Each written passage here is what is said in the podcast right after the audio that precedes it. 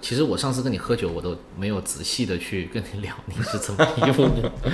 从这个在英国做精算师这个这个方向的猎头，嗯然后做到硅谷独角兽公司中国区的 CEO 的，嗯要不然也给听众简单介绍一下你的经历，Jason。呃，没问题啊。我在北京读书，然后在毕业的时候呢，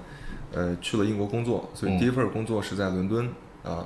当时也不太清楚这个到底是做什么，嗯因为是一个留学生公派出国的项目，留学基金委。嗯那时候去申请的时候，我只知道说它上面有很多的 post，大概有二十个左右，一年可能有二十个人嗯从中国到英国，然后英国政府和中国政府资助。那有这个比较大的投行，像 Nomura、对北村证券，嗯也有像一些这个呃 Swiss Re，就是这个瑞士再保险，嗯还有一些可能也比较好的公司。我翻来覆去，我就发现里边都有一些专业的要求嗯，engineer 或者是其他的什么什么。哎，我只找到了一个，它叫 Gaps，然后要求是说，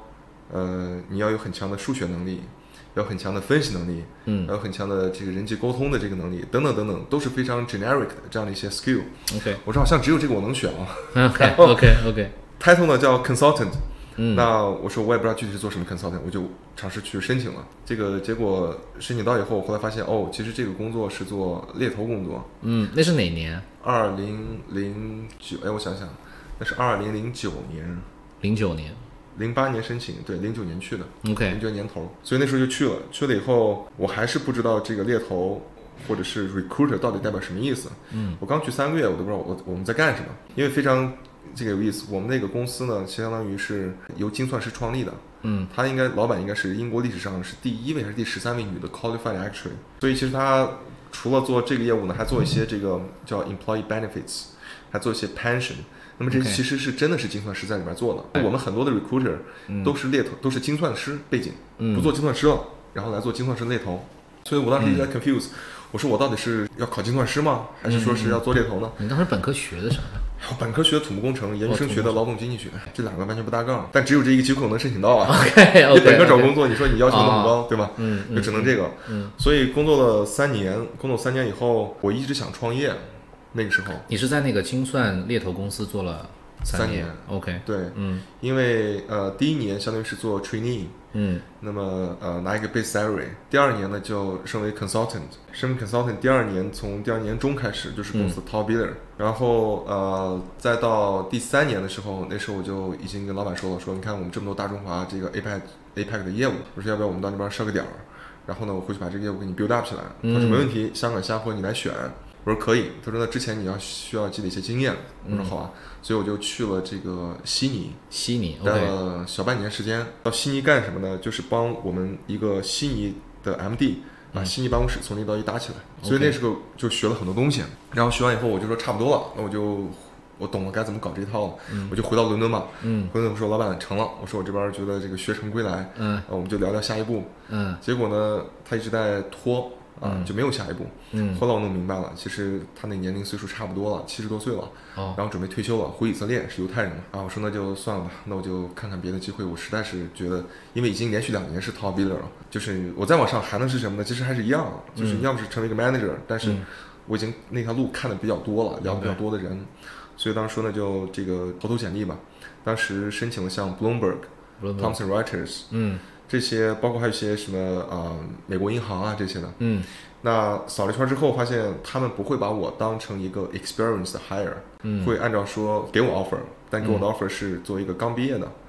嗯啊，虽然我只毕业了三年，嗯但你知道，如果你做销售做 top biller 的话，其实你收入是不错的，对的，对吧？但你把我放在一个毕业生的角度，每年就给我两万五千英镑，嗯嗯，我说这个好像差点多，那我就不太能接受。嗯那正好呢，这时候有一个香港的公司，其实是英国公司叫 Reed，嗯呃，在伦敦应该很大，它在全球应该有三百五十间办公室。他就看到我简历，说：“哎，Jason，你这个感兴趣到香港来吗？嗯说你过去的这个 revenue，然后跟你的这个 pay，对吧？折合成港币一下成了一个十点几。嗯哎，我一听这很 sexy，对吧 OK 我说行啊。所以两周我就收拾了行李，给老板告了个别，嗯我就直接飞到香港了。香港也没有去过，你这个 read 应该不是一个猎头公司对吧？ Read，呃，它是一个最大的 job site，就像国内哦的智联招聘一样，智联招聘啊但 job 同时有这个 executive search 的业务。那还是有一定的关联，还是有一定的关联。对，对对，所以你就来到了香港了。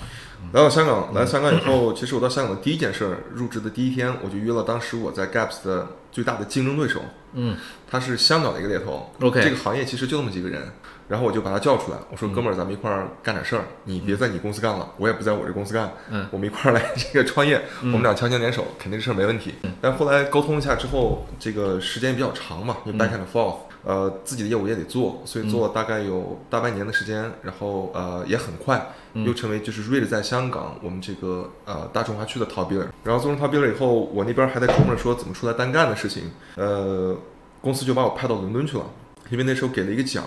就是全球十六个呃 Best Newcomer 最佳新人奖， OK，然后我们这个 region 就给到我了。嗯，然后呢，去到英国以后，就跟整个 Reed 这个公司的 founder、chairman 一大堆人，嗯这种高管，然后就一块儿生活、工作几天。所以我记得当时是在一个场合，伦敦眼。那在伦敦眼上，我们包了一个大的包厢，然后在里边做这个品酒，他们拿一堆红酒啊，在那儿品。嗯然后我们就在那儿这个拿手机拍照，然后再跟那些 chairman 在聊。聊的时候，我就收到一条这个这个黑莓手机上一个信息，嗯，然后说 Jason，would you be interested to join LinkedIn？哎，我说那个是哪 interesting 年？那个是一那四是年，二零一二年，哦那是哎12不对不对不对，年一三一三年一三年那个时候的 LinkedIn 是刚上市，刚上市，一对年对多一点儿。对，然后呢，我当时就我就回了他，我说 Tell me more, please。嗯然后他就说了一句话：You have the opportunity to bring the largest social network to China as the early member。哇哇，我说这个很厉害。同时他又说了一句嗯话，他说这个从来没有一家美国的互联网科技公司在中国取得过成功，你现在有这样的一个机会。哇，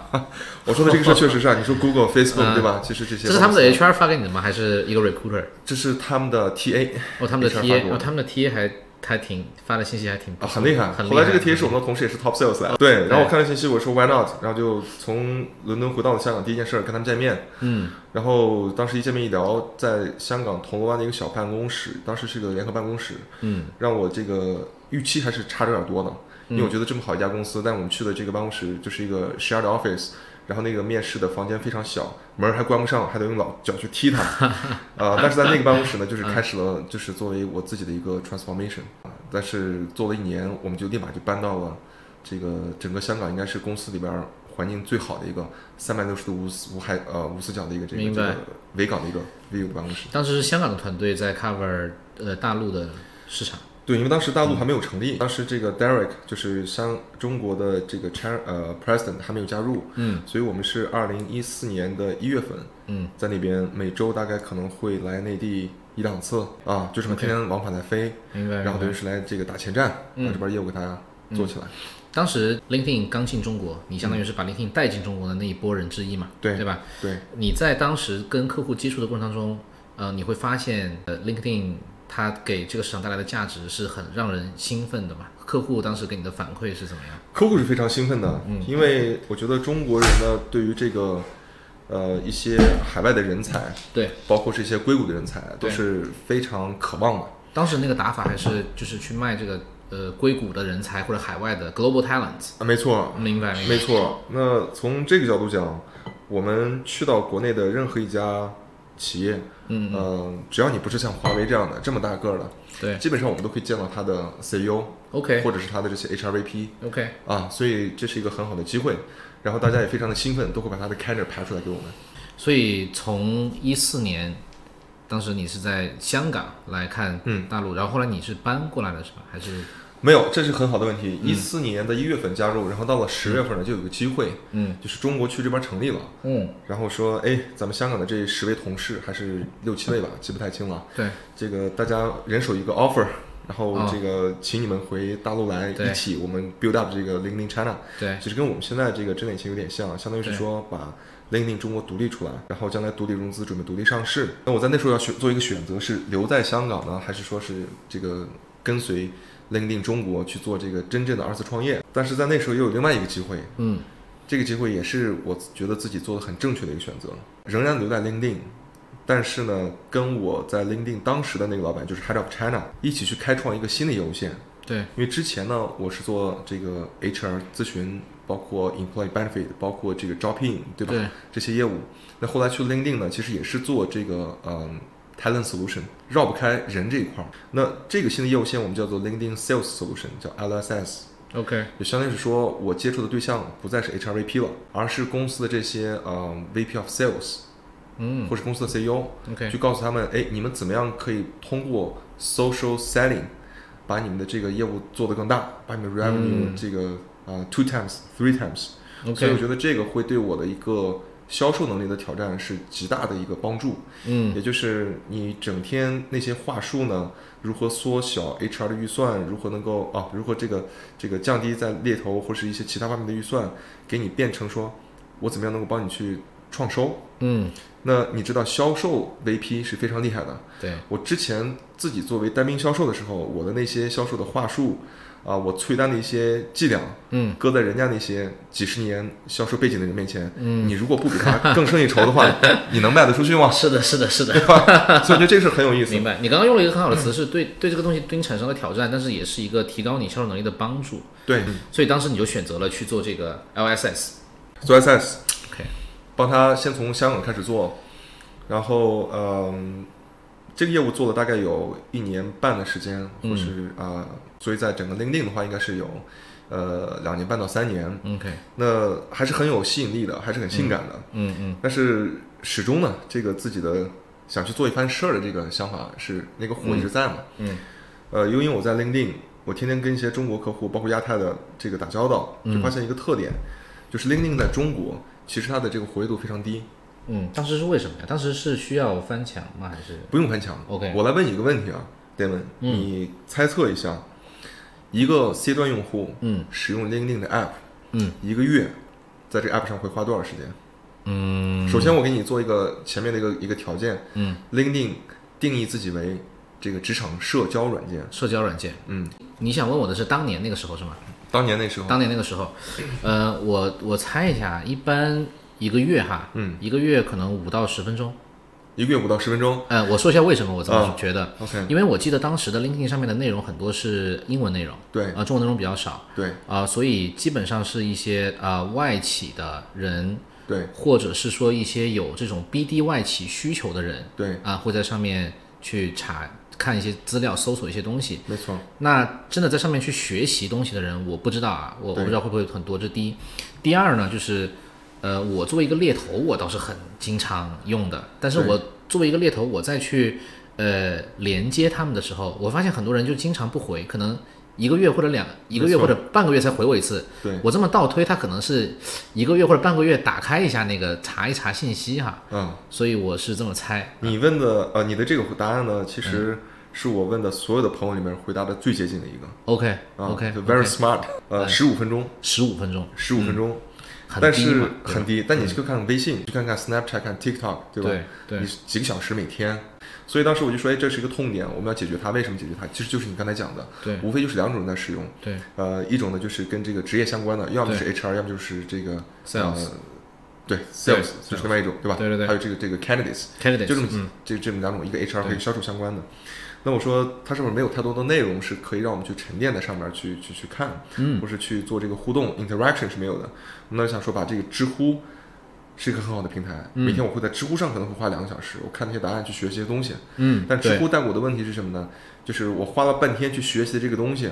我到底该不该信它？我不知道背后写知乎答案的人作靠不者靠没有公信力，是没有吧嗯公信力，你没有你的一个职场作为一个背书对放在上面。对对我对，说把这两个结合起来应该是不错的 idea，所以我们当时想做一个这个知乎版的 LinkedIn China，哦，明白，你就相当于是 LinkedIn 它会有身份的没象错嗯征，让他们来回答一些问题，大家买单，大没家错买，账，OK，没错，嗯，啊，就像今天你问我很多问题，我问你很多问题，对但是我们是有一个职场背书在这儿，对对对同时我们的交流其实某种程度上是一个 Q&A 嘛，对对对，吧那没这就错是知乎的一个形态，哦，明白明白明啊白。我记得后来好像有一些产品，像什么我不知道得到算不算，呃，可能也算得对，到可能也算，对还有什么芬达达，没啊错 OK，它这个形非常类似态形态是非常类似的，是吧非常类似。嗯后来还有这个呃线下互相约的那个哦，呃那个什么在行，在行，在行，没错，对对对，都是同一时期的产品。哦，是同一世界的产品，对，但是当时我们 again 还是在创业初期，没有太多的呃思考，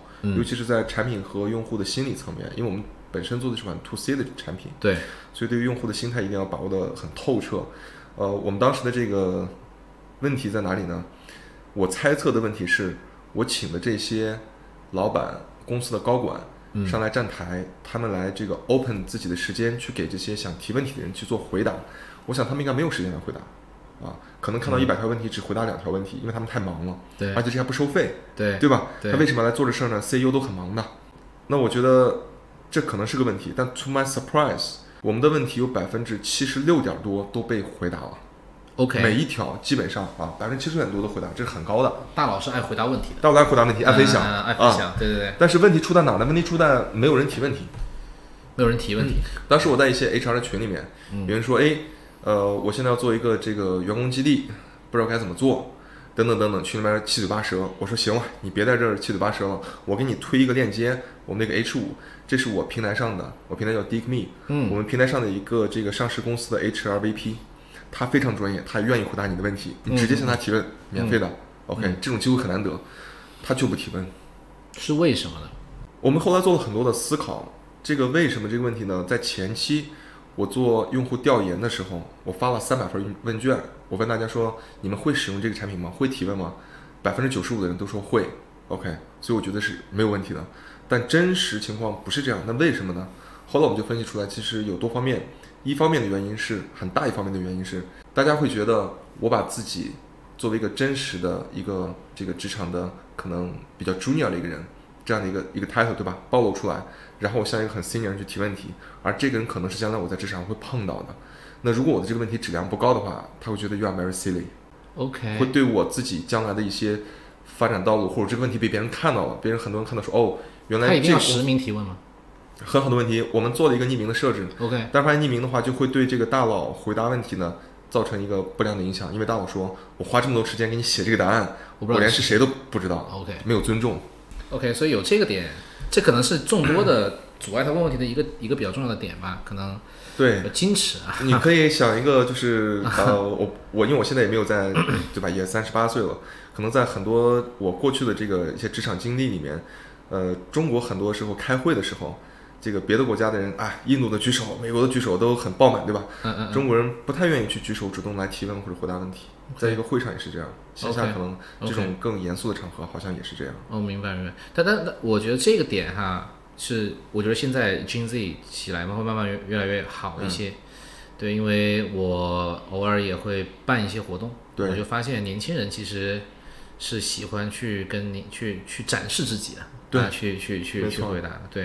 对，没错，所以当时是那一个点，可能回提问题的人很少，啊提问题的人很少提问题的人很少。但是我记得好像在行还是芬达，当时邀请了一些不是职场高管啊，明星名人。没错，哎，他邀请了一些明星人，然后让大家通过大家的猎奇的心态去对问一些很明星名人很 personal 的问题，对就会把这个东西拉爆。对，所以一旦问明星名人很 personal 的、很八卦的问题的时候，他们就可能可以问啊，去拉爆他。但职场这个话话题确实就会矜持一些。你讲的很对，当时嗯我们最大的一个、不能说是竞争对手了，我觉得完全没有到那个份儿上，就是我嗯们离人家差得太远，应该就是芬达。对，在我们这个产品推出了大概十四天的时候，芬达就上线了，上嗯线一上线就说自己拿两千万美金还是多少钱， OK，这个就不一样。嗯，呃，这个等会儿会讲一个小的小的故事在背后，嗯嗯我觉得这是我们犯错很致命的一个原因。稍后我讲完这段来讲，可以，就是它上线以后呢，就像你刚刚说的，它会找一些有名的人。那么这个有名的人呢，你作为 C 端用户可以向他提问题，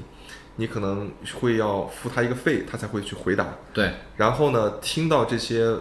答案的人呢，也需要去给一个钱，才可以听这个答案。那 OK 么这个钱呢会被提问的和回答的来分了，所以这个玩法很有意思。呃，第二个呢，就是他请的人都是，我看当时应该刚上线的就是王思聪等等对就上线了，对吧？对对还有一些明星，嗯啊，所以呢导致一下就爆了。后来我们在总结这个事情的时候，为什么我们做不成他这样？首先就是我能不能找到王思聪，对吧？嗯、这是很大的一个问题。对显而易见我找不到王思聪，对我可能也找不到章子怡来对参加这个。那这就回到一个在创业之前的时候，对我们在做找投资人聊的时候呢，有一个投资大佬，对，他给我的一个建议，嗯他看了我们的这个产品之后，他说：“Jason，这个产品非常不错，嗯想法也很好。嗯嗯”他说：“但是你们团队没有这个基因做这个事情嗯啊。”他本身是一个腾讯的呃前六七位这样的一个创始人对，啊。我们开差不很多次，然后他说：“我很直白告诉你，你的团队没有媒体的基因，这是个媒体，除非你找到一个，譬如讲像腾讯新闻的一个主编等等等等，加入你的团队，或者是像一些媒体的这个 Correct 大咖。”嗯，其实你是个媒体，它是个媒体，所以我们这个不信邪嘛，嗯，年轻嘛，这个比较莽撞，还是去做了，结果死得很惨。明白明白。当时这个创业持续了多久啊？呃，这个创业项目大概持续了半年左右，嗯，然后到后面呢，我们又发现另外一个问题，就是，呃，去融资，嗯，发现很难得到这个投资人认可。但是一方面是我们的数据做的不好看，嗯第二方面的话就是，呃，我们也意识到一个问题，就是你早期还是需要有变现和赚钱的办法，跟这个结合起来。因为我去哪儿讲的时候，我都说哦，我们这个盈利方式是等我有了这个五十万的日活或者五百万的日活的时候，才可以去变现，嗯像 LinkedIn 一样那条变现。但你做到那儿，那是遥遥无期的事情。嗯根据我们当时的曲线， ，OK，所以我们当时就转变了策略，团队有比较大的变化。对当时又请了一些其他的朋友来加入我，对，包括有这个贝恩咨询的，从澳洲回来的，嗯也有 LinkedIn 的同事，然后也有这个一些其他腾讯的一些一些朋友，我嗯们就重新做了一个项目，在这个基础上，我们做了一个可能你会很感兴趣的，就是匿名招聘的 SaaS。匿名招聘的 SaaS，对，匿名招聘的 SaaS。那这个匿名招聘的 SaaS 当时是呃学习和借鉴美国的一家硅谷创业公司叫 Hire.com， h a r d c o m 它应该是融了有一个亿的美金。嗯然后我们看了看这个，因为当时我在零的前老板呢离开了以后，就去了 Hire.com，嗯然后来做了他的这个 International VP。 ，OK，他说：“哎，Jason，你要不要来做我中国的 JM？”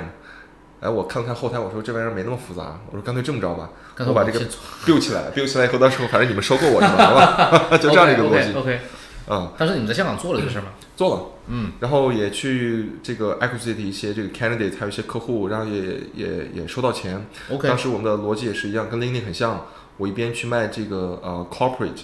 还有一边呢我去卖猎头公司，嗯，就你们也可以来使用我的产品。 h a r d c o m 是一个什么样的产品啊？他们是做什么的？其实很简怎单么叫匿名招聘。他不是做匿名招聘的， OK，我们在他的基础上加了个匿名。我们把 candidates 可能分成三类啊，嗯一类呢是这个 active candidates 啊，一类是 passive candidates。我们都知道 active candidates 它的质量不是最好的，，对，因为你简历满天飞嘛。是的，第二，passive candidate 可能需要猎头去 approach，对吧？但这些人你又很难去找到，而且这个猎头成本很高，对，所以呢，我们说还有中间一类叫 passive active candidates。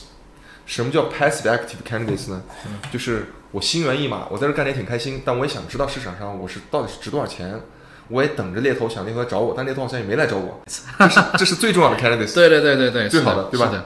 所以从这个层面，我们想打这个点。嗯。但是这个点的 candidates 有个大的问题，他不想让这个外面的人看到说他简历在上边儿。那 LinkedIn 是一个职场社交软件，放上去 OK，对吧？但是 LinkedIn 的问题是在于说，我的这个 profile 放在上面了，是不是直接的、高效的就能够匹配给我到一个工作，同时知道这个工作赚多少钱，或者说我值多少钱呢？他做不到。嗯所以我们当时就做了一个这样的平台，就是你匿名你的这个头像、你的姓名，包括你的公司，嗯但是我把你所有的职业属性呢打标签儿，你有三年的 Java，两年的这个 Python，然后啊、呃四年的 C 加加，在什么样的这个厂的类型工作过，然后带没带过人、等等等等。你现在薪酬是一百万，然后我想要的可能是一百二十万，期权是多少等等。那那边呢，我们也会把这个工作的 opportunity 这个呃给你打出来。HR 过来以后看到这些匿名的简历，觉得非常不错，上来就会给你 make 一个这个 verbal 的 offer。I'm gonna offer you like 一百二十万，什么样的期权，你的要求我都可以满足。OK，你感兴趣，那你就来接，接了我们就开始打通。这个听起来很像我之前在我前司啊，嗯，呃，有一个做法叫 float，你把 Float 这些候选人 float 给这个匿名 blind CV，我们讲，嗯，float 给客户，然后他会回，哎，我有兴趣，我们也在这里面的问题在哪里呢、f 嗯 l o w 是通过 EDM 的方式来做的，对对吧 e m 你作为 HR 是很被动的，对，而 HR 今天都是要主动，它叫 talent acquisition，它要对 go out 他 to 要去 approach candidates， acquire，对吧？对对所以在我们平台上，我们把所有的这个这个这个呃匿名简历呢，做了标签化的处理，嗯全部都是标签儿、嗯然后呃，它可以像使用 LinkedIn 这个 recruiter 账号一样嗯去 search narrow down 他的 search 哦 criteria，search、 search 它的标签，他标签，直接就把这个人找到了，sounds very interesting，对吧？对，我始终觉得这个事儿还是有希望可以做的嗯，啊。出在哪里啊？问题问题，这是创业这个九九八十一 难嘛？另外一可个难又能到来了，八十那它也算是一个 对对嗯，没错，这个难就出在人的上面了，明白明白就，是可能我的呃团队 too smart，嗯，然后团队的人呢可能有些自己的想法，明白明大家白，之间可能就会都有一些不同的方向或者一些不同角度的争论，嗯啊、可能谁也不服谁，各个方面啊、嗯嗯嗯，明就出白现了人明的白问题。。但这个事情跑起来了嘛？其实你的客户 buy in 这个 idea 嘛，客户非常 buy in 这个 idea，呃，后然后这个事情有交交付嘛？有成交功付嗯交付，OK 有成 OK，功。然后当时也有像这个，因为我本身嗯在 insurance 这个行业是有很多的积累的，精所以算呢哈，因为对啊，所以当时我就呃跟很多公司聊，甚至当时也有一个像像这个具体公司名字不说了，嗯，是全球比较大的一家这个呃人寿保险公司，他们有这个风险战头部，还想明白投资我们这个，所以当时是因为团队的问题啊，团创队问业有团队的问题，可能就就大家理念上可能有一些呃争论哈，对就就就没有做了。因为我们的文化背景差的非常多，嗯，我们有这个同事做技术的是在广州，可能在城中村里边儿对，不会讲英语的，但是其他的比如从这个贝恩贝恩回来的，然后啊从澳洲回来的，就是大家整个这个风格文化差的很多，所以其实你这是两段创业的经历，你做了一个啊职场社交嗯职场社交，然后又做了一个匿名招聘，类似 SaaS SaaS 啊。嗯这两段创业经历完了以后，你是继续创业吗？还是这两段创业的时候，嗯我当时应该是、呃，我想想是一六年的六月三，呃，一六年的四月二十九号啊，嗯对四月二十一号，记得很清楚。那天呢，我是在香港的养和医院，我还在 LinkedIn，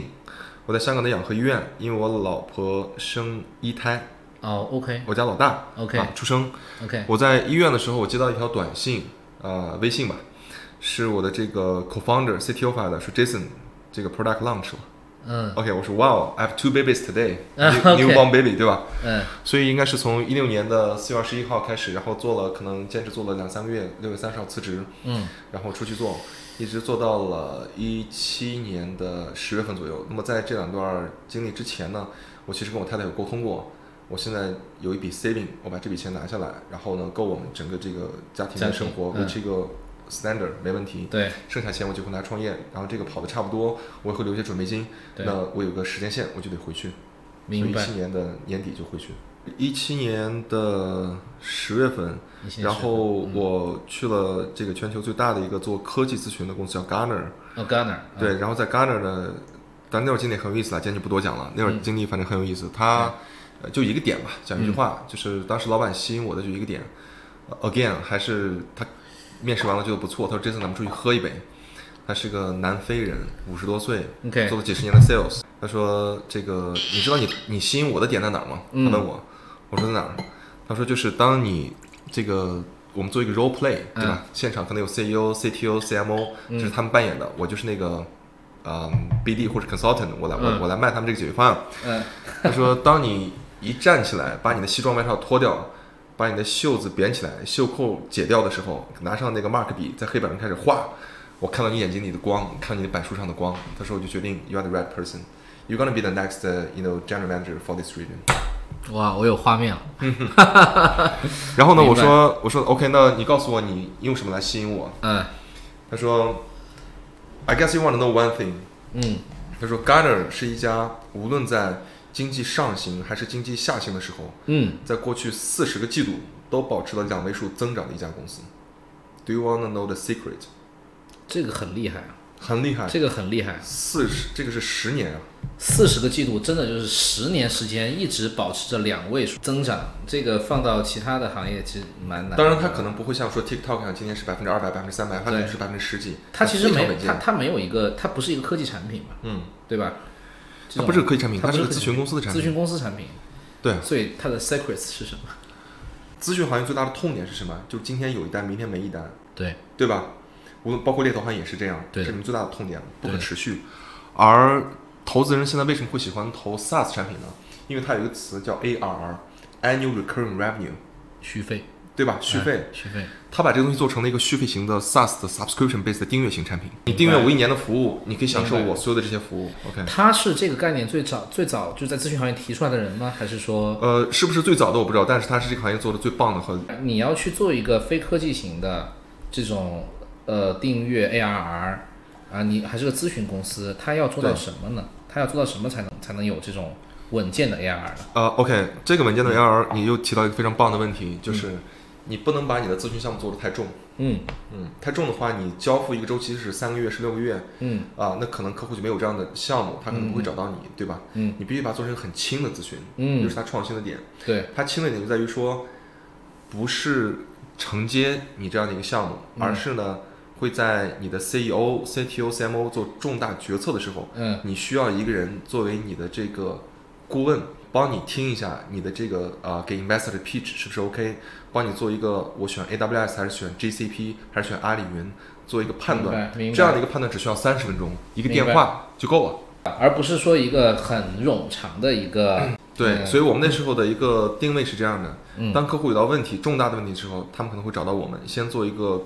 很 high level strategic 这样的一个 advisory。对那么呃，了解这些基础情况之后呢，我们会建议他你要去怎么做，这是我们不去做。他呢可能会找到麦肯锡，嗯可能会找到这个贝恩，说哎，你给我出个战略报告，基于这样的方向，这是我大的战略哦。那我、嗯你我该怎么做？麦肯锡又出了一个详细的报告，三个月去做很多调研，做成报告之后要实施了。明白那你找艾森哲吧，明白我来给你做实施。艾森哲呢，这个去实施的过程中，又需要去找甲骨文或是找阿里云进 来，是这样的一个路线。呃 g a r n e r 出现完了以后才是那家公司刚才出现完了，出现完了，其实呃，很可能不是那家公司。嗯刚才出现完了，当时是我一直在寻，因为一直在跟这些公司的就是上市企业一些大的这个高管进行沟通嘛，对做咨询嘛，对呃，学习和看到了一些不同的东西。对那这时候我也在寻求一些 C level 的机会，对然后正好就碰到了一家公司叫 Jumia，是一个非洲电商，非洲电商。对然后这家非洲电商呢，呃我印象很深刻，他们在找一个 APEC 的，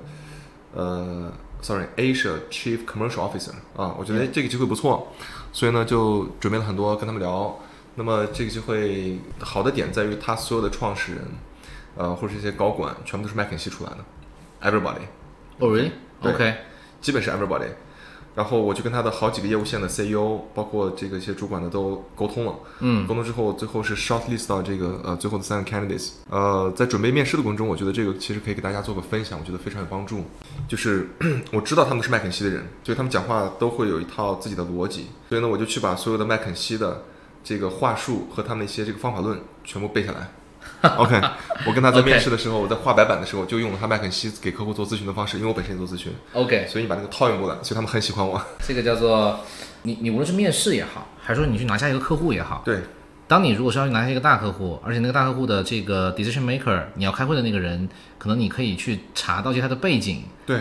或者是一些这个这个信息的时候，你去做一些相应的准备。这个确实是我们也经常会建议对吧？候选人，如果要去聊一个很就是我们知道他是什么品呃这个喜好的 CEO，我们就会对去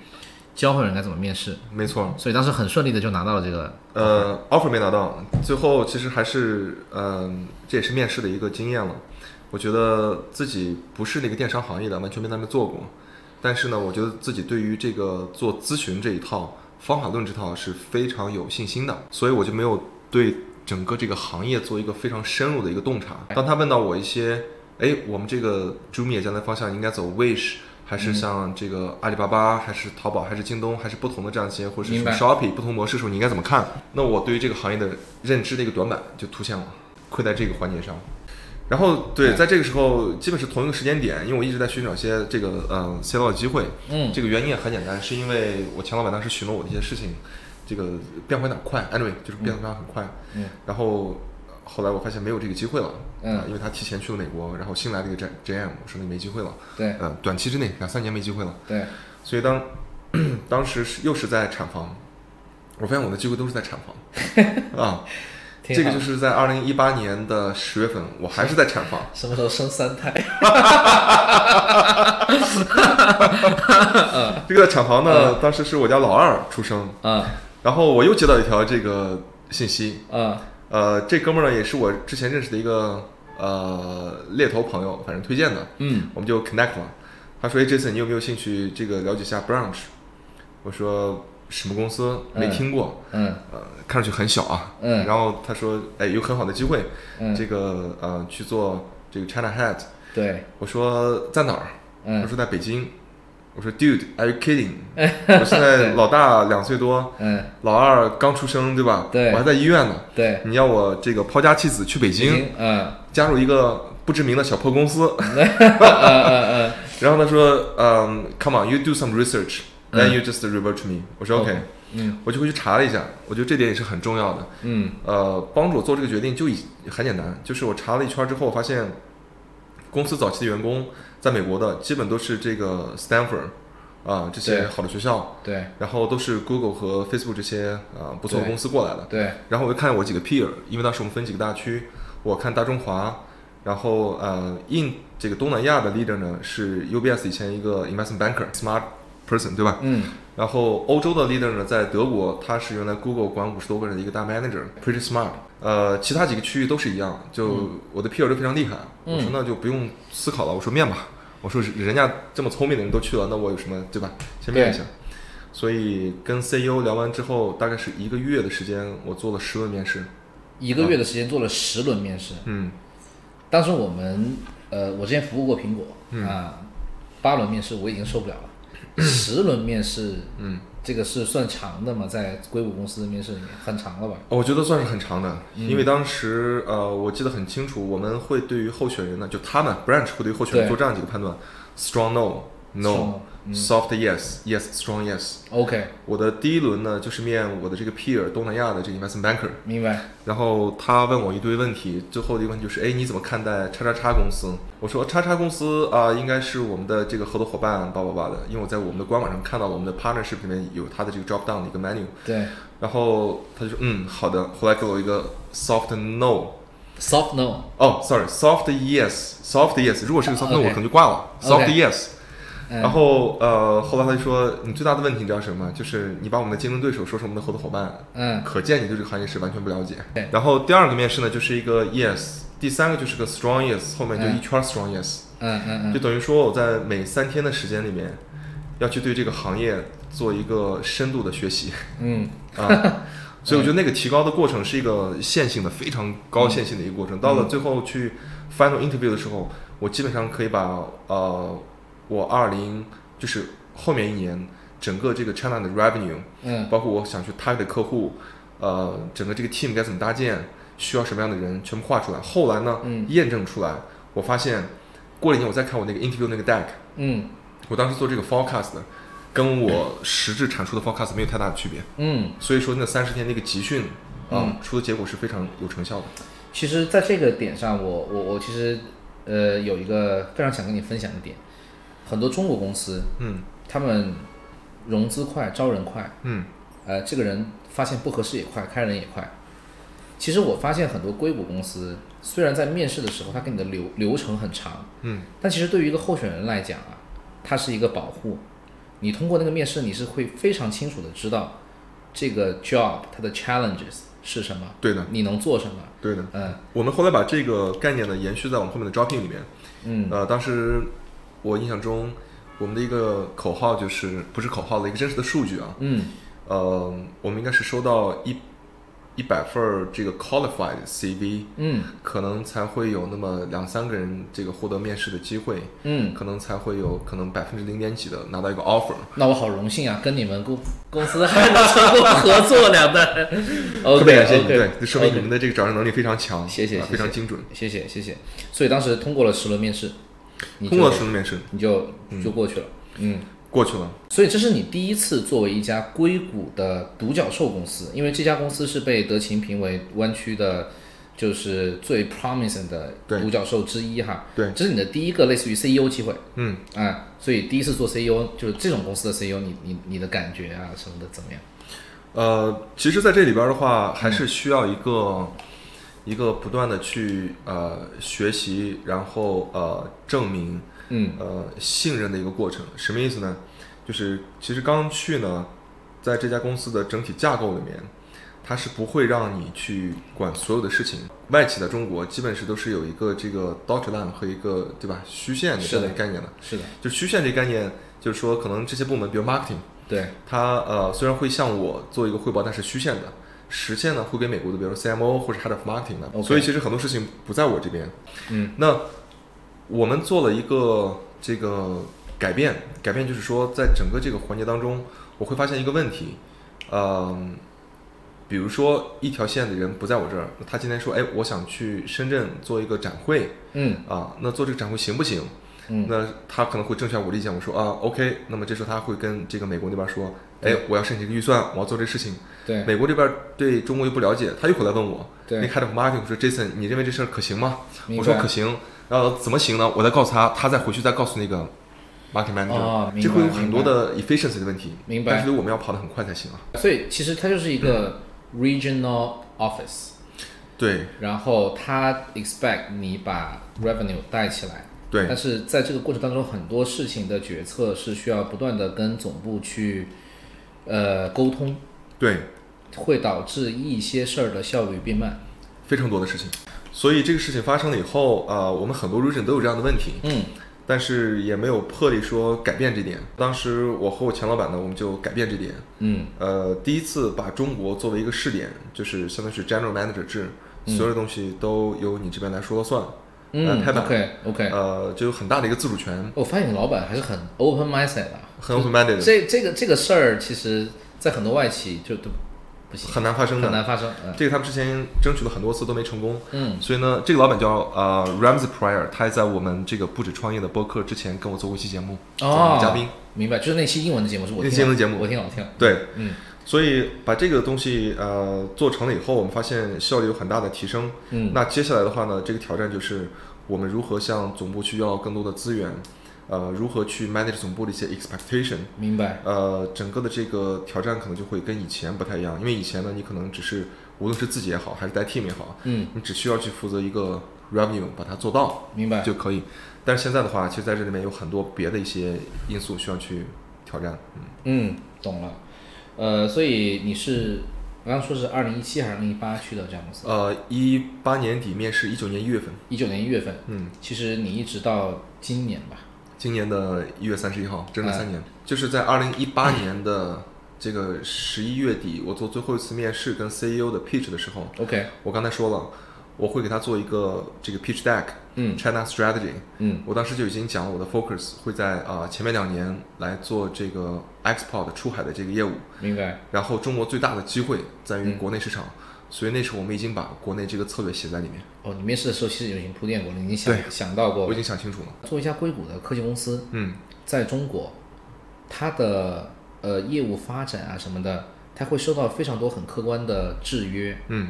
我们刚刚其实提到的是管理方式上的问题，但是其实还有、呃地区政策上的一些问题哈。对，这个也会是你去做一家本地化公司的这样的一个一个点嘛？当然了，这里面很重要的一个就是你的、呃数据存储在哪儿，然后包括国内的这个呃，比方说像微信生态系统，对你的链接能不能够跳转啊、对，包括说这个一些呃我们的客户就是对 B 端，对他能不能够这个很自如的去使用一些呃国外的这种 SaaS 软件，对，这里面都会有很多的影响。所以我们也知道，呃，Jason，您这家公司叫智链引擎，啊我来介绍一下我智链是做什么？嗯支链其实解决的是一个本质上来讲是用户增长的问题，嗯移动端 APP 端用户增长的问题。嗯呃，用户增长其实可以分两块儿，一块儿呢就是买量，就是付费的移动广告，嗯，还有一块儿就是自然增长、有机增长。对那在 Branch 以及我们今天看到的绝大多数这个领域的公司，可能都做的是在买量侧如何提升效率，嗯如何能够帮他这个做更好的决策衡量的一个问题。对，那很少有公司在自然增长侧可以去解决它一些现实中的痛点。那我们解决的一个痛点就是说，呃，当你一个 app 要去做增长的时候，你今天第一个面临的是隐私的挑战。对隐私挑战就像 iOS 十四点五以及像谷这个安卓啊、呃后面有一些新的政策，你在广告投放的时候很难去拿到一个设备层级这样一个颗粒度的一个投放的一个回馈啊、你哦不能再去明白衡量它了，那你广告效果会打折扣。明白，第二点呢，是你在这个 pandemic 疫情来的时候，很多公司不会再像以前一样，这个挥金如土的去做广告投放，一个下载没几错块钱，对吧没？错，没错，这没个错很贵。那在这个基础上呢，呃，我们就看到说很多市场的声音说，我们想去把我们的运营做起来，嗯想把我们的这个裂变做起来，嗯想把我们的这个活动做起来。明哎白，，你看看那个拼多多做的多好呀，对对吧？他们的砍一刀，他们的轮盘，这个给他们带来了多少这样的一个裂变的用户呢？对哎，但是我说呢，为什么你们不做呢？对，他说哦，因为这个研发成本太高，我们呃一般来讲在一百人左右的研发团队，他嗯开发一套这个裂变的中台，可能需要一百八十天左右，半年。嗯，在这个基础上再去上线一款新的活动，一般需要三十到四十五天。明白，那我就举个例子，国内有一个中型厂，他找我们了，他说：“嘿，呃，世界杯到了，我们想做一个世界杯的裂变。”我说：“现在已经是这个十月份了，十一月份、嗯你们来得及吗？”他说：“来不及，我可以做下 一届的。” 对吧？所以从这个角度讲，嗯就是没有这样的一个解决方案。那呃，智链引擎呢，我们就结合或者说是这个依托于呃 Branch 这家公司在全球领先的深度链接技术作为一个底层的核心，嗯在这个基础上做了一套，嗯，相当于是拼多多这样的一个裂变的一个中台，明白，去解决所有这些互联网公司它在裂变运营上中台的难点嗯啊，资源短缺，嗯，这个呃研发排期、活动档期错过等等。嗯一句话讲，就是把拼多多的裂变中台搬到了你自家后院儿。太棒了。呃，我猜测通过这样的方式去获得的客户，嗯它的成本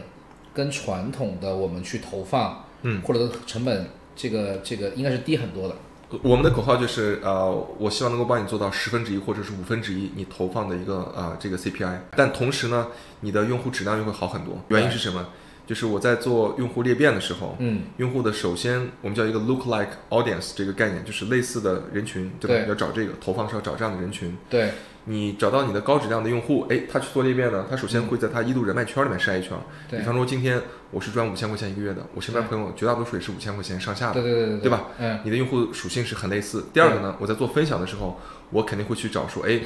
下载这个 app 的人，或者是我分享的人，他会觉得这个 app 有用，我才会去分享给他。对，比方说，我今天是做一款这个足球直播的 app，我不可能把它分享给我妈，我妈肯定不会去看，我对肯定会去把它分享给说我朋友也爱足球的人。我有一个问题，嗯，但是我我认为，类似于像拼多多或者是说别的这种做裂变很猛的公司哈，嗯，他们其实有一个逻辑，就是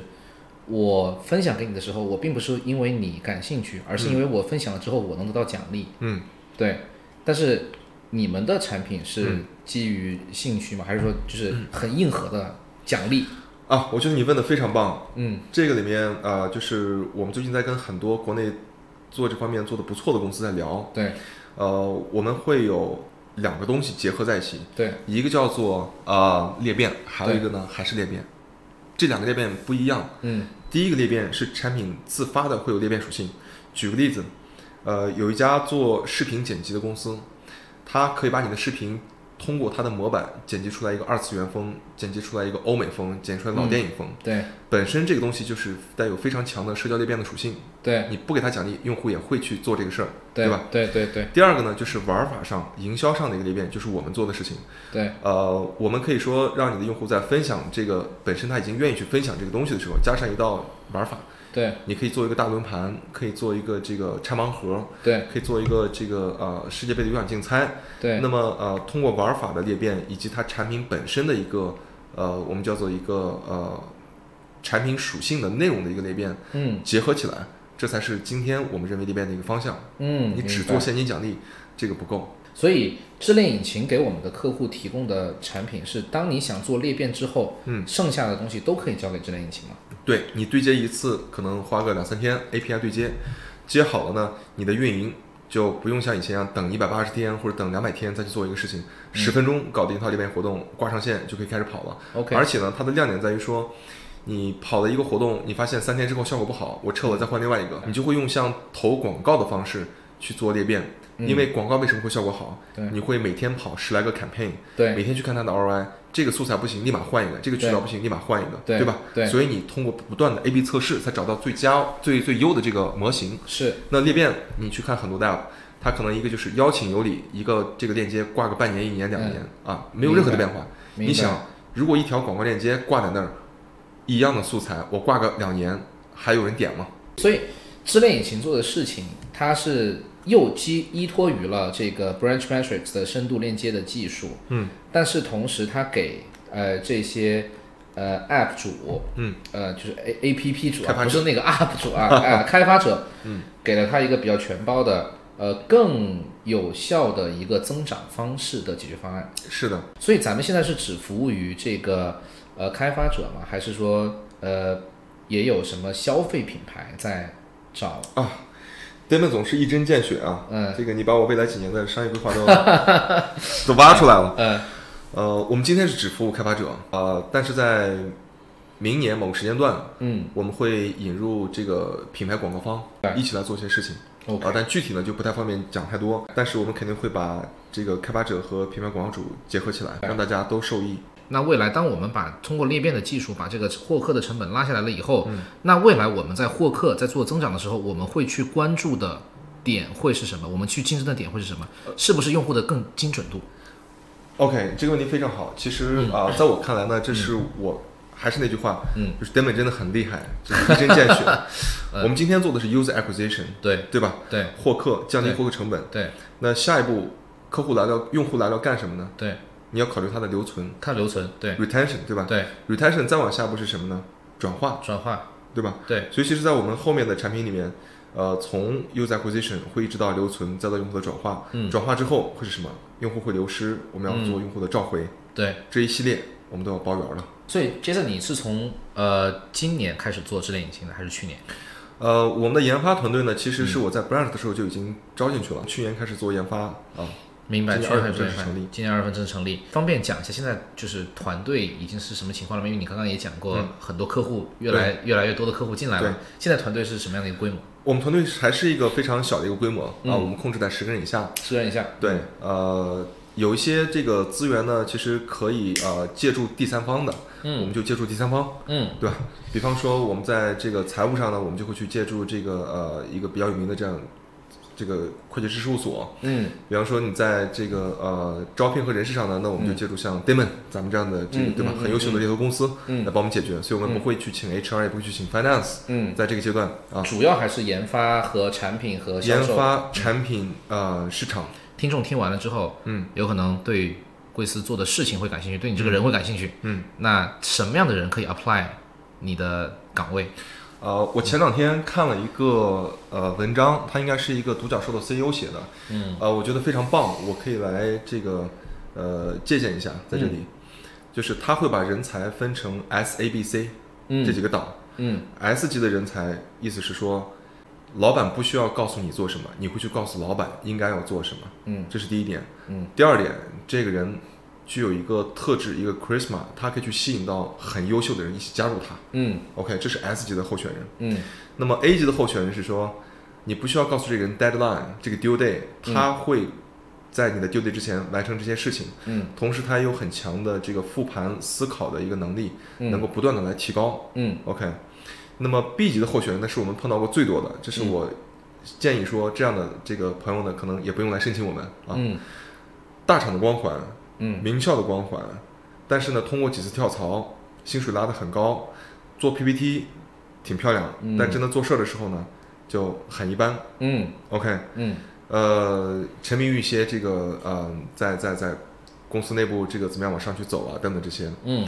那 C 级的人就是你给他三件事儿，他只做一件，push 一下能够做两件，嗯这个就是 strong no 啊。在在市场好的时候，可能 C 级的也也不也不会有很多机会，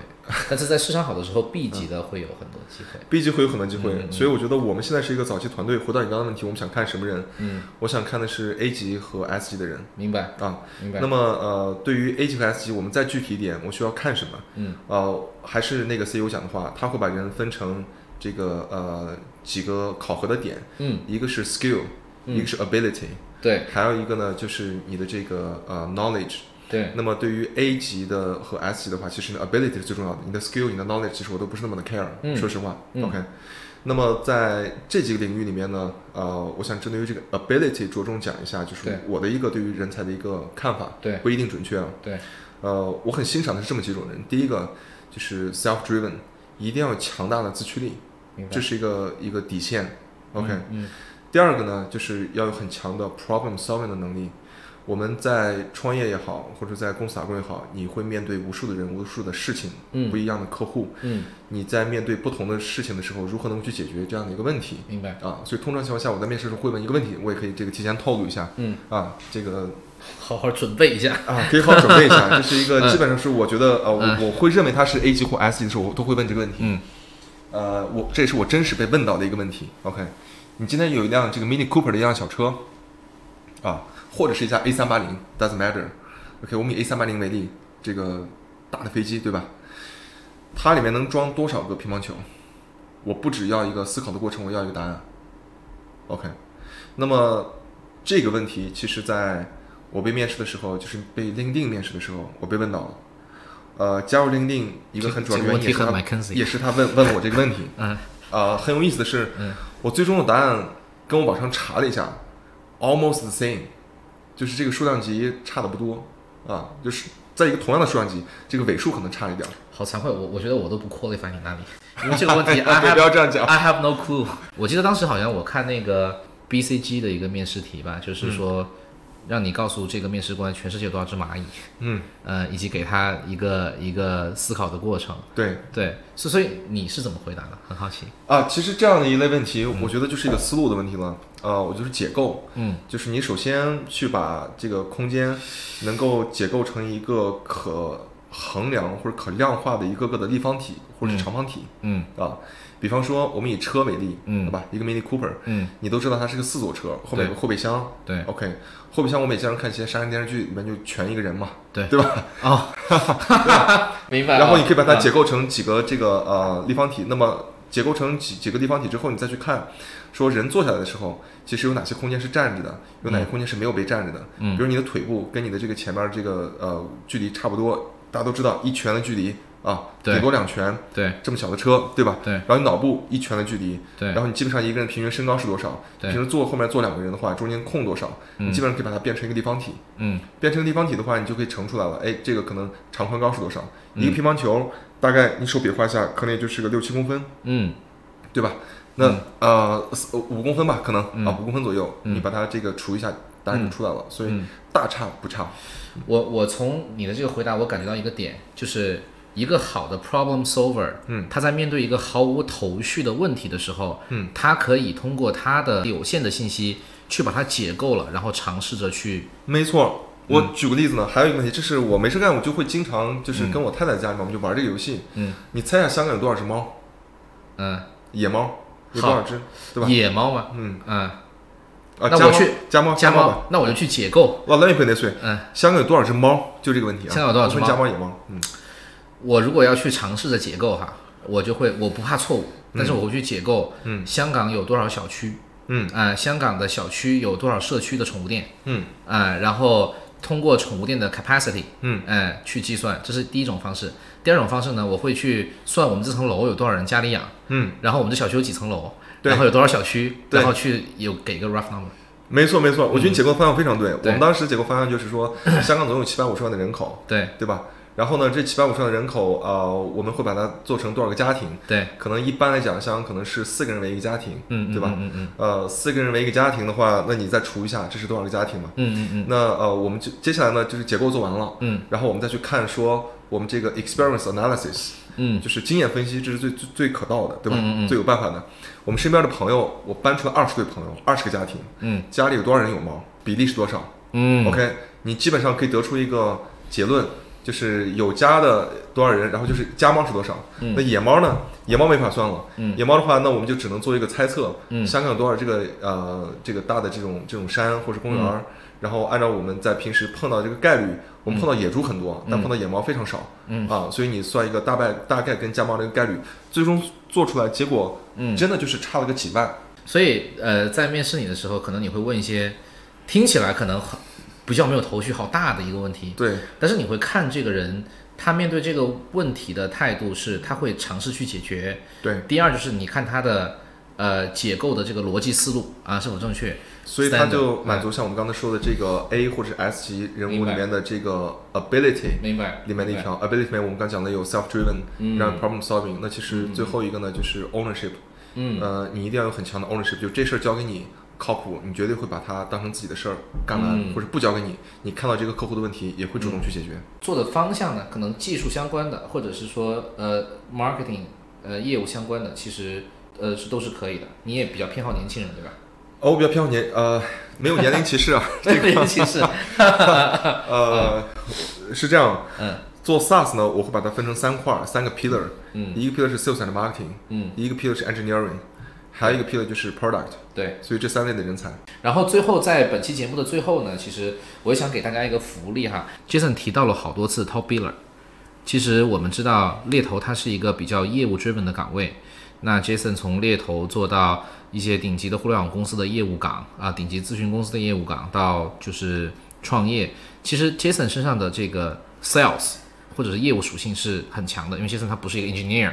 他也不是一个专门做 product，的虽然他创业做过 product，、对，但是其实我会发现一个问题，Jason，、呃，现在的年轻人他对于 sales 这个 job 嗯，他天生会有一些，我不不知道是不是该讲抵触哈，嗯，因为你会发现很优秀的 background 的人选，嗯、他不一定他的他的 priority 不一定是第一个，我想做 sales，对吗？我不知道这个点，Jason 有没有观察到？。不用观察到，我自己就是这样 你自己觉得 我年轻的时候谁会想去做一个 sales？ OK，但是但是其实 sales 它是你会发现它是很多所有岗位的都会涵盖的一部分嘛。对你要去 manage 你老板的 expectation 的时候，你会是一个 sales。对，你要去呃把你的概念传输给你的呃 peers 或者是你的下属的时候，你其实对也是个 sales。对，那你走到客户面前，虽然你是一个做产品的人，但是你也会把这个产品的很多理念就是 sell 给别人。没错，对，所以我其实很好奇，嗯，就是作为一个 sales 哈，嗯，呃，Jason，你有没有一些工具和这么多年的经验？嗯，首先我到底适不适合做 sales？嗯，呃，你是怎么去看的啊？嗯，这些点。第二就是说怎么去做一个好的 IC，怎么去做一个 top biller？嗯呃你有没有一些很简单的一些观点？ OK，首先你要判断自己适不适合做一个好的 sales，或者嗯适不适合做 sales。嗯那我答案是呃，不需要任何的工具，就是你生活中无时不刻都在做 sales，、嗯所以无论说你工作选不选择做 sales，、你嗯都要提升你的 sales 的技能嗯嗯啊。这是你刚才分析那些点，嗯嗯嗯嗯嗯我就不再赘述了，对，对吧？呃，尤其是说等你做到一定的职位的时候，sales 的能力会呃对于你在这个职场的天花板的高低有一个决定性的作用。你去看四大的合伙人啊，我们从四大来讲，你从最开始的 associate 或者 consultant 到一个 senior consultant，、再到一个 manager、senior manager、director、senior director、partner、equity partner、salary partner、equity partner。其实一般来讲呢，是说在这个 director 这个级别就会有个分水岭了，很多人爬不上去，做不了这个 partner，为什么？嗯因为在 director 及以下的时候，很多时候你是只做业务、嗯完成项目，你不需要做销售。如果你做到 director 以上，你想做 partner，你就必须要背这个营销的业绩。对很简单。对那你去做这个 McKinsey 或者是 Bain 或者是做包括做 investment banking，对其实最后都是做 sales，你做到 MD 的时候没都是做错 sales，没对错吧？没错，所以 sales 非常重要。像那你说第二个问题，怎么样去做一个好的 sales，做一个 top sales？嗯呃，我自己会把整个这个销售的逻辑，这个这个过程呢分成几个阶段。嗯首先就还是 planning，你要 be strategic，你要去嗯计划。嗯那么计划是什么意思呢？就是当你呃知道你的 sales quota 是多少时，你要倒推，哎，我要实现这个我的转化率是多少，那我对可能要这个有多少个 opportunity，多少个 opportunity，要再去倒推，说多少个 qualified opportunity，那我需要多少 lead，那多少 lead 的话，一个 lead 我需要打十个电话才能有一个 lead，你你每天的 activity 就通过你的 planning 就做出来了，对一定要有一个好的 planning。对那么呃 planning 之后就是 prospect，prospect 找客户，对找客户之后，你就要做这个 discovery，了解客户的痛点。再往下的话呢，你就要去做一个 capability 和这个痛点的一个 alignment，对把你产品的能力跟客户的痛点匹配起来。对那么再往下的话，就是要去做 negotiation 谈 deal 了，对吧？对那么再到最后就临门一脚，你要去 closing。对所以基本上销售流程是这么几个步骤。嗯那么在这里面最核心的是什么呢？在我看来，最核心的就是你的 discovery 的能力，啊，嗯你去做这个呃用户呃痛点挖掘的发能现力。，嗯，其实刚刚听到你讲这一套东西啊，我就会发现，其实有很多销售，嗯他们觉得自己可能很冲，嗯，说直白点很有狼性，是不是我就可以去做一个好销售？其实不是的，因为你的第一趴是 strategic planning，对很多人就冲出去了，对我都没有 plan，对吧？那我刚刚听到你说的很重要的一点 discovery，对，呃，很多销售他是在灌输他的概念给没错他的 audience。没错你在 discovery 之前，你要学会 listen。 ，exactly listen and ask， ask the right questions。对的。对对所以这些东西就会蛮有趣了。啊、非常有意思。就会非常有意思了。对，对，所以其实销售是一门科学。销售是门科学。那像你刚才说到这个呃 plan，对吧？对我一直就说一句话，就是 fail to plan is plan to fail。嗯 OK，嗯 Discovery 呢，呃，你们刚谈到这个福利嘛，嗯那我就说一下一个小工具。嗯我每次去做这个客户会议之前，我都有一个小工具，我在用它。嗯这个小工具是我脑海里会画一张图啊，嗯这个图是什么呢？首先我会知道说我要去了解，无论你是 CEO 还是 CTO，还是说是公司老板，还是下面一个 manager，、嗯你 corporate objective 是什么？公司层面股东最关心的，这是至高无上的一个目标是什么？嗯第二个呢，我就会分析说，那你现在你的业务 business objective 是什么？OK，那我了 business objective 是跟你直接相关的，嗯而上面那个是跟老板相关的。嗯你要做的事情是你必须跟老板的这个是一致的，嗯只是你的问题可能是不一样，对吧？嗯嗯老板说我今天要做这个 profit，OK，、那就是呃 revenue 减去 cost，但其实你是什么部门？你是 marketing 部门。嗯 marketing 部门的话，你要做的是我如何能够拿到更多的这个 lead，或是等等这些，其实这是做 revenue，但嗯 cost 可能不是你很关心的，所以这是你的问题，对吧？嗯那么再往下，有了 corporate objective，有了你的这个 business objective，再往下是说，那你的 priority 呢？你要去实现你的这个 business objective，你的 priority 是说我要招人才能有更多的销售，才能把业绩做上去，还是我要减成本才能做上去？等等，这是你的 priority。嗯那下面又来了一个点，就是你要实现你的 priority，你的 challenge 是什么？今天 what is like the headwind here？哦、这个 headwind 是我想招人，但是我招不到好的人，我没有好的渠道招人。嗯这个呃，我找不到像 Demon 这么牛逼的猎头公司帮我去做这种精准的匹配，嗯那这就是具体的问题了。嗯 OK，但是在具体的问题的时候，很多人就急了说，哦，by the way，、我们有解决方案，我告诉你吧。嗯 No，其实，在每一个客户心里，他的脑海当中，针对他的问题，他都有一个解决方案，嗯只是他不知道这个解决方案该去哪里找。嗯你渴了，你知道你要喝水；饿了，你要吃饭；今天你穷了，你知道你要赚钱。这事儿很简单，大家都知道应该去怎么做。嗯，但是具体这个解决方案是什么呢？在哪里呢？它只是一个模糊的概念。嗯明那白。接下来你要做的事情就是帮他把这个 solution in his mind，让他自己说出来。嗯明白。 OK，哦明，白招人太贵了，那怎么 办呢？呃，我要不要怎么怎么办嗯？OK，那你为什么不这么办呢？他就把痛点慢慢讲出来了。嗯，讲到这儿够了吗？很多人就急着说，哦，by the way，我的解决方案跟你是一样的，你就开始 sell 了。Not yet，、嗯不要 sell，永远不要在这时候去 pitch 你的 product。下面一步是什么？你要去做一个事情是了解 这个事情在他那边那个 urgency。嗯啊，假如说我 Jason 今天有一个解决方案，能够满足你的痛点，能够做这个帮助你去实现你的 priority，、嗯同时实现你的这 business objective，让你老板最大的这个 corporate objective 也实现的话，你愿不愿意买单呢？你什么时候愿意买单呢？如果要是愿意做这个事儿的话，我们现在做行不行？还是说你要一年以后来做？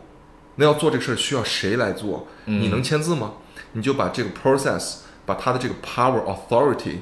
呃 timeline 这些全部都摸到嗯了。等你全部把这一套摸到以后，基本上我脑里这张图就出来了，嗯就是刚才讲的，呃，我去戛然面试，嗯对吧？我在那个黑板上，我就逐渐的一个个问题，把我所有的这些点都放在那儿。非常好，嗯他一看说，嗯，OK，I、get it，、 非常好，嗯非常好。Last question, Jason 啊、今天首先我很感谢你抽出时间来跟我聊这么久哈，哎，客气，但是确实我今天觉得收获良多。呃，还有一个问题，我的观察是这样的，有一部分的 top sales 嗯是无法做到一个好的，甚至于合格的 sales leader。嗯一个 top sales 和一个 sales leader 嗯之间哈，这个鸿沟应该怎么去跨越？因为我们做到了 top sales 之后，嗯，我们是想去承担更多的责任的吧，想去做一个更大的职位，嗯，但是他们在管理上面会面对非常非常多的问题，嗯，比方说，我给你举一个，呃，我之前的问题啊，我当刚开始做 sales leader 的时候，我会我会犯的错误是，嗯，我会把我的下属当成是我，嗯嗯，我认为我能做到的事情，嗯那么每一个人都应该能做到，嗯但其实有差异的，个体是有差异的嘛，所以我其实 struggle 了一段时间才嗯悟到这个点。其实现在说起来，其实这点很好理解，嗯但是当你在那个位置上的时候，其实会面对很多坑。有没有一些就是建议给到一些 top sales，他可能即将要做 sales leader？呃，我觉得有我自己的经验有这么几点，当然我这是从我之前的 manager 身上学到的。嗯嗯啊，第一点呢，就是作为一个好的 sales leader，绝对不能够让自己成为一个呃 number planner，就是在大公司大家都会有一个 CRM 系统，呃，或者一个像 Salesforce 这样的系统，很多的这个大公司的老板呢，就是哦，来，我们先对一下数，差多少，哇，这个太耳熟了，对吧？ 这个太耳就熟了。干对数的啊活儿，干对对数活儿，你对不起这份这份薪水。对 OK，这是不要做的事情，don't。对，那么 do 的话呢，我觉得有几个点。Number one 就是 caring caring the others，对，一定要去关爱或者说是真心的去关心别人，去帮别人去的成长。嗯，呃，这个听上去很空洞，但在我的经历当中，对我真心关注的人，他真的是在帮我成长。那我觉得呃，我可以感受得到，所以其实呃，我会听他的建议去做很多事情。当你把这个 caring 真做到的时候，呃，这是很大的一个进步。有 OK，关。第二个点呢是在于 respect，呃，respect the variety，嗯，就是你刚才讲的，你 Damon 想把你的这个处事方式，每个人都来 copy，really，白猫黑猫抓到耗子就是好猫，对吧？我对之前讲的现在这一套逻辑，有销售说我我不同意，对没问题，你仍然可以做的很优秀，对吧？我只是有我的方法而已。对，所以呃，我通常做法是，我告诉你我该怎么做啊、我希望你怎么做。那么嗯、我听你的答案，你会回答我说两个 option，option A，Jason I follow your instructions 对，啊、但很多时候大家会行动上会表现成是 B，对，呃，I I do it in my way，对吧？对，没问题，我也会明确的告诉你，我尊重你，我给你三个月的时间对， ，do your way。对， OK，三个月之后结果说话，结果行，继续做；结果不行，按照我的方法做对，啊，这是第二你点。会给一个时间，我会给一个时给间一个这个，嗯对吧？ ，OK，呃，那最后一点的话呢，呃，其实我觉得就是 lead by example 嗯，啊，对，就是我当我想告诉你怎么做的时候，那我通常情况下我会自己来做，给你看， sales leader leader 不能只做管理，不能是做管理、嗯啊。这个对很真实的例子就是，我原来在香港在 LinkedIn 去 train 我的那个 SDR，就对，是授权代表的时候，呃，我说，哎，你的任务就是拿 leads 打 cold call，OK，、嗯，今天给你这个十个客户名单，你把这个电话给我安排上，会议对给我安排上。对，他说哦，好像很 challenging。我说 Let's do this, grab a meeting room。我进到房间，我说名单打开，电话在这儿，我就一个个打，我打上五个电话，学会了吗？嗯嗯，你再打两个，我再打两个，学会了吗？学会了，OK，你干吧。嗯。呃，今天真的非常感谢呃，Jason 能跟我们来聊呃、嗯他的职业里程、他的公司以及他对于销售啊、的一些想的建议。嗯，呃，希望听众朋友们如果听到呃这个这点情深公司对这个岗位感兴趣，呃，随时投递下方邮箱啊、带上你的简历，带上一些你的 reasons why you apply，然后我会直接将你的信息呃传递给 Jason 本人。好谢谢 Damon。最后也打一个小广告，这个关注我们，想了解更多产品更新呢，也可以去关注这个智链引擎啊公众号，智慧的智，链接的链，金字旁这个链接的链，区块链的链啊。谢谢大家，谢谢，谢谢，我们下期再会，谢谢，拜拜。拜拜拜。